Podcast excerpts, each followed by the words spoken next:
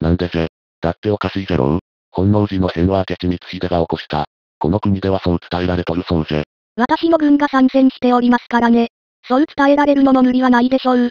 しかし、お主は本能寺の変の数日後、山崎の戦いで、首を取られ障害を負えた。そうとも伝えられとるそうぜ。なんですってそんなでっち上げできるのはあいつしかいない。誰ぜ、一緒に本能寺に奇襲をかけた。どうした撃たれました。おそらく私を恨むものでしょう。弾が心臓を貫いています。もう助かりません。光秀、おい、しっかりしろ。わしらも解いた世界に帰れるんだぞ。今のお主とわしの知識があれば、血を流さずにして国を一つにできるんぜ。生きろ。無茶言わないでくださいよ。今まで散々恨まれることもやってきた。これが私の結末だとしても、それは仕方ないと腹をくくっています。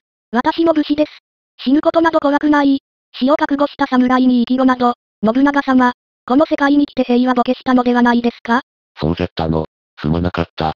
謝らないでください。あなたらしくない。最後に、一緒に本能寺奇襲を企てたものをお教えします。耳を貸してください。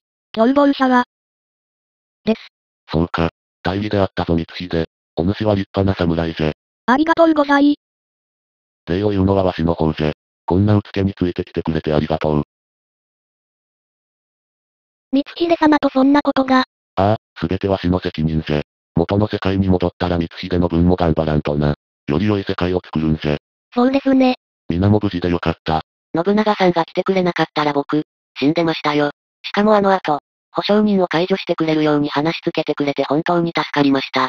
まあ、光秀の部下じゃったからどうやったら納得してくれるか。手に取るようにわかったわ。本当にありがとうございました。礼を言うのはわしの方ぜ。お主が倒れてるわしを無視していたら今頃こうはなっていなかった。礼を言う。さあ、お別れの挨拶はもういいかな。あの鳥居をくぐったらいよいよ元の時代だよ。お主らにも世話になったな。ありがとうございました。いいってことよ。過去に戻ったらこの国をもっと素敵な国に変えてくれよな。うむ、約束する。それじゃあな。さらばぜ。